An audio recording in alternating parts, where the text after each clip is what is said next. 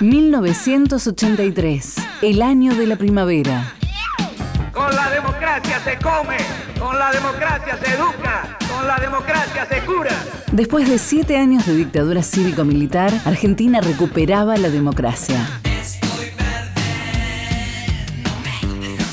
En los meses previos a las elecciones pasaron tantas cosas. Las elecciones generales que se llevarán a cabo entrañan un verdadero desafío cívico que la historia nos plantea a todos los argentinos. Las cosas cambian muy rápido acá. Hace poco la cosa cambió para bien.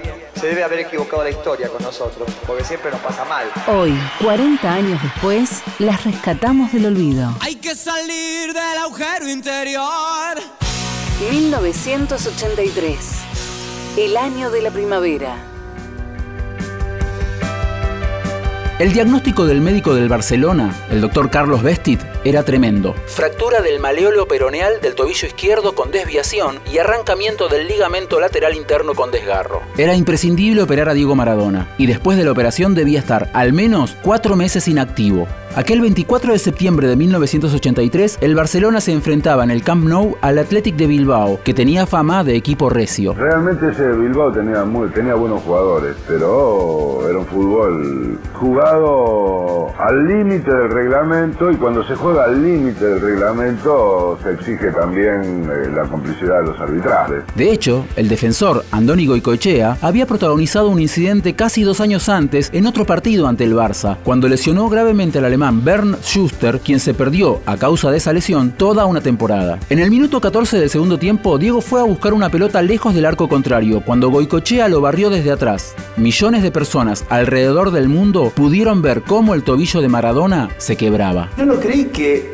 él iba a venir con tanta mala leche, porque estaba lejos del arco, o sea, estaba 15 metros en el campo nuestro. Una pelota que Tente Sánchez la va a bajar de pecho y se le va larga. Entonces cuando se le va larga, yo voy a pararla para darme vuelta. Cuando yo paro la pelota así, siento crack, como se parte una madera, igual. Como cuando partís una madera así de un cajón de manzana así, tac, crack, igual. Entonces cuando viene Migueli, que era el compañero mío, me dice, ¿cómo estás, Diego? Le digo, me rompió todo, Miguel. Porque yo quería levantar, quería hacer el pie así y lo tenía muerto. No lo amonestaron, foul y siga. Me sacaron a mí de la cancha y siguió el partido. Y me operaron a las 4 o 5 horas. Después del partido, Andoni Goicoechea declaró que había sido una jugada más, que no tuvo mala intención y que pensaba que no le correspondía ninguna sanción. Fue un hecho que vino, vamos, de una falta en el centro del campo. Anteriormente, Schuster me hizo una falta, yo venía en ese momento un poquito caliente y fue una entrada durísima la que, bueno, produjo la lesión. Fue una entrada, una lesión que ningún compañero quiere lesionar a nadie. Arriesgué, creo que demasiado. La prensa empezó a llamar al central del Athletic como el carnicero de Bilbao. Goicochea fue sancionado con 18 fechas de suspensión, que al final se rebajaron a 10. La lesión tenía un nombre, que era Goicochea, pero a través de estos nueve días me puse a pensar un montón de cosas y por sobre todas las cosas yo sé perdonar y, lo perdono a Goicochea. Yo sé que no es ningún santo jugando al fútbol, pero tampoco puedo vivir con un rencor hacia, hacia este muchacho que como fue Maradona podía haber sido cualquiera porque estaba realmente cabreado por el juego que estaba haciendo el Barcelona, que no- prácticamente no lo dejábamos llegar al arco. Diego se perdió los siguientes 18 partidos disputados por el Barça. Me abrieron, tenía, tenía todo roto el maleolo, tenía todo roto los tendones,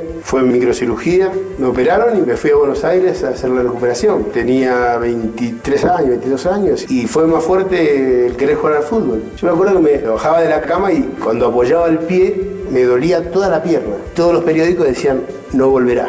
Eso fue muy duro para mí. Y claro, yo decía, ¿me ganarán estos hijos de puta? ¿No volveré a jugar? Decía, no, no. Les voy a ganar, les voy a ganar, les voy a ganar. Durante los meses en los que tuvo que permanecer en rehabilitación, Diego volvió a la Argentina. Si bien tuvo encuentros con los candidatos Alfonsín, Frigerio y Luder, no reveló a quién votaría el 30 de octubre de 1983. Maradona volvió a las canchas el 8 de enero de 1984 ante el Sevilla, en un partido que el Barcelona ganó por 3 a 1. Y a los tres meses y dos días yo debuté otra vez en el, en el Camp Nou contra el Sevilla. Hice dos goles y sacamos la radiografía y, y tenía dos callos hechos así, impresionante. Y jugué todo el partido rengueando. Diego jugó en el Barcelona hasta el 5 de mayo de 1984. Su último partido fue la final de la Copa del Rey ante, otra vez, el Athletic de Bilbao. El partido pasó a la historia como la batalla del Bernabéu por una pelea entre los jugadores y los cuerpos técnicos de ambos equipos que se desató cuando todos ya se dirigían a los vestuarios. Maradona recibió tres meses de suspensión, lo que precipitó su salida del equipo catalán. La gloria lo estaba esperando en Nápoles.